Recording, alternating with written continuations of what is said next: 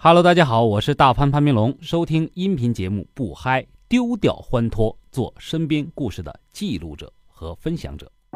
我一直相信，每个人心里都有这样一栋房子，远离喧闹的人群，告别都市的繁华。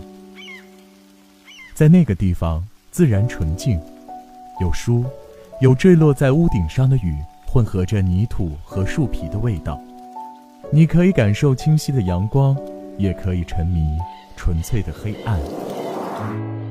多希望世界末日兵荒马乱的时候，没有人能奋不顾身诱护你的时候，你还拥有那座房子。城市分崩离析，而你安宁平静。欢迎走进这档不嗨的节目，倾听有你，也有我的故事。大家好，我是大嗨，欢迎收听今天的节目。如果你也想跟节目进行互动或者分享你的酸甜苦辣，新浪微博首页上方搜索框搜索 DJ 大嗨中文字嗨就可以找到我。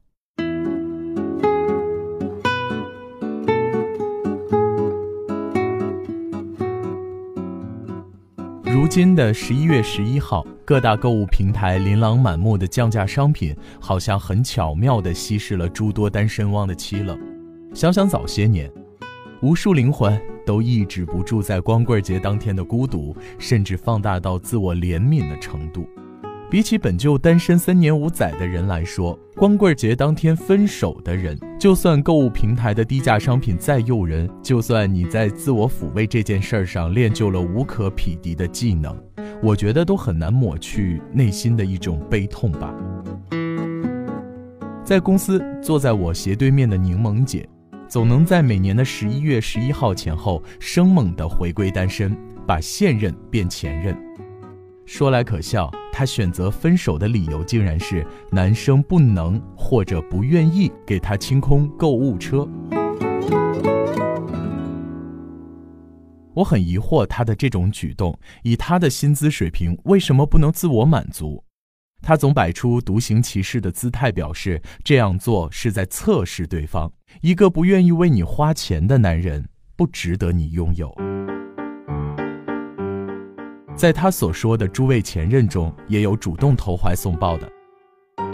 但在柠檬姐的观念里，日常送礼都是小打小闹，因为对方买给她，她也会平日再找契机送其他的物件作为回馈。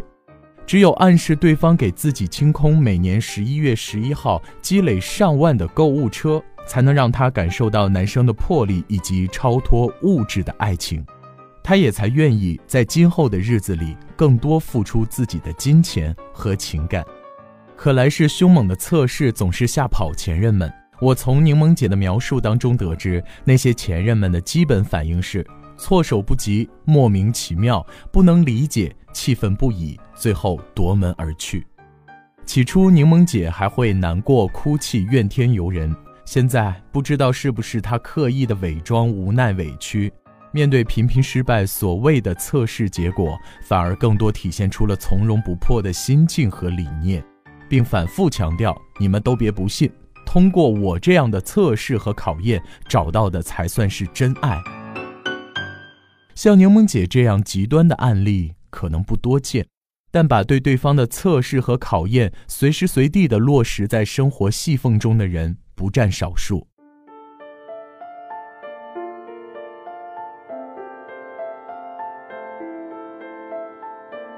我很排斥跟刘野讨论爱情，家境并不是很好的他，在恋爱上总是自卑，哪怕是在事业上成就满满，可一到爱情这件事上就极度的敏感较真儿，总是设定各种考验去评估对方的真心。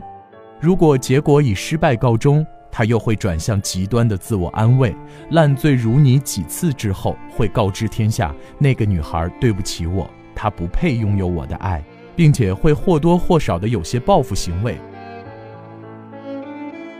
还记得有一次正在跟刘野谈恋爱的小玲，在崩溃的边缘给我发来微信。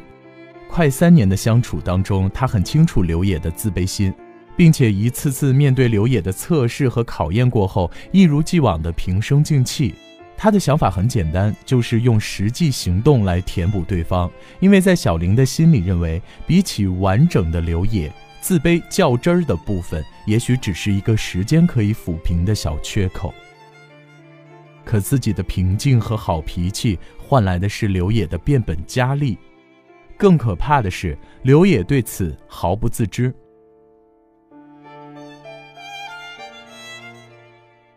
刘野认为小玲是有极大可能跟自己步入婚姻殿堂的人，所以为了证实所谓的极大可能，刘野联系了自己的哥们儿，主动发信息给小玲，看对方会不会动摇。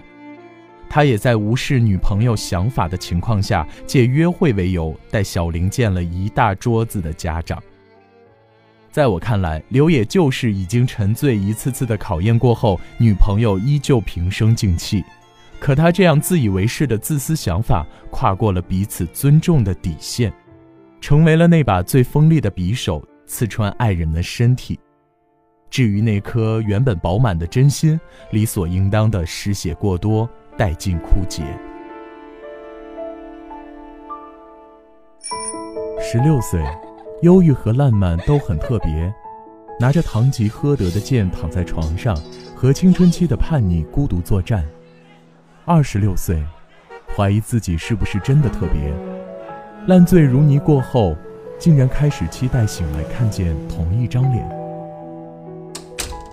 三十六岁，不会再顾忌特不特别这件事儿，对抗过父母嘲笑过婚姻，却发现每一份感情都不应该在生命中折损。人生是和自己和解的过程，期待的，厌弃的。在身体中搭建崩塌，循环更替。每颗碎片给你鲜血淋淋的伤口，也赐你成为自己的勇气。这是一档不嗨的节目，安静的观察记录着有你也有我的故事。大家好，我是大嗨，欢迎继续收听今天的故事。如果你也有想分享的内容，新浪微博首页上方搜索框来搜索 DJ 大嗨，中文字嗨，找到我。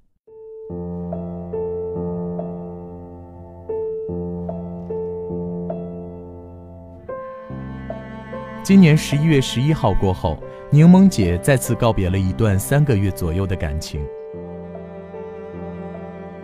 跟以往不同，她心情低落、若有所思地坐在工位上。他在这三个月的时间里，跟一位事业有成的大叔在一起。大叔的想法很简单，当下就想找个合适的女人结婚生子。果然，大叔在物质上几乎满足了柠檬姐所有的要求。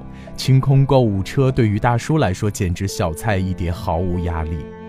可柠檬姐开始反应过来，当自己早已设定好的诸多物质考验遭到碾压之时，她开始慌了。也开始滋生了对于其他事物的渴望。他开始渴望真挚的情感，开始削减对方的物质水平在他感情观中原本的重量。很多道理其实很简单，只是我们身处当下，耳濡目染太多，自我标榜太多，因此忽略了太多。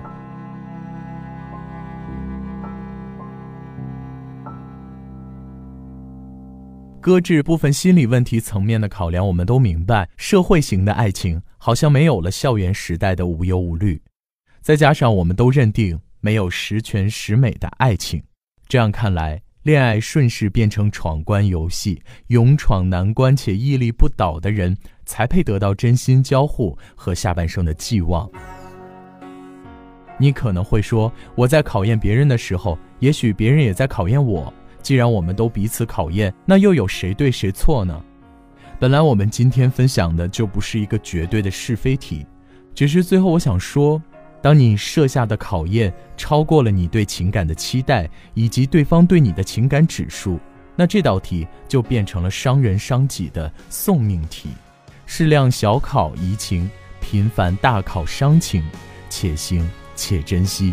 而且我们都别忘了爱情本来的样子。